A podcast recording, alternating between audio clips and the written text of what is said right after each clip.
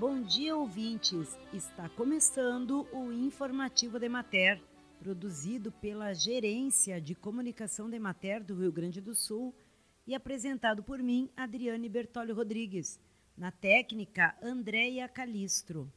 Fruta muito consumida no Rio Grande do Sul, em especial nesse período de calor, a melancia tem apresentado preços mais elevados devido às perdas de produção, que chegam a 80% em regiões como a de Soledade, onde o município de Rio Pardo registra perdas de até 100% das lavouras que foram cultivadas em agosto passado, levando os produtores a abandonar as lavouras de melancia devido às dificuldades no controle de doenças fúngicas.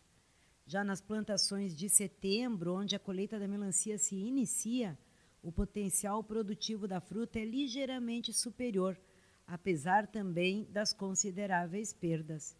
O que ainda anima os produtores é que nas lavouras de melancia plantadas mais recentemente é observada uma capacidade produtiva maior. Municípios como Encruzilhada do Sul e General Câmara, considerados principais produtores de melancia da região, ao lado de Rio Pardo, possuem plantações em diferentes estágios: colheita, frutificação, floração e desenvolvimento vegetativo. As frutas colhidas nas principais regiões produtoras do Rio Grande do Sul apresentam sinais de qualidade diminuída, como cascas muito manchadas por doenças ou danos solares no final do ciclo, além da redução do grau BRICS, devido à falta de exposição solar durante o desenvolvimento. O resultado dessas perdas expressivas de melancia se reflete nos preços, que se encontram elevados.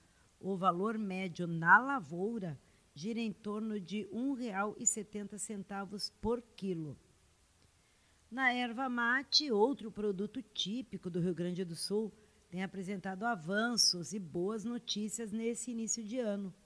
Na região administrativa da Ematerascar de foram estabelecidas três unidades de referência técnica, as URTs, em Itatiba do Sul, Áurea e Gaurama, para a mensuração de créditos de carbono.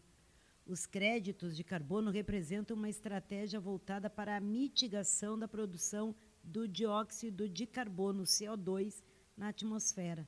Dessa forma, áreas de cultivos com balanço de carbono negativo capazes de remover CO2 da atmosfera e armazená-los no sistema produtivo, pode receber remuneração por tonelada de dióxido neutralizado. Esses créditos podem ser vendidos a empresas poluentes, as quais os utilizam para compensar suas emissões e assim evitar possíveis punições e sanções ambientais.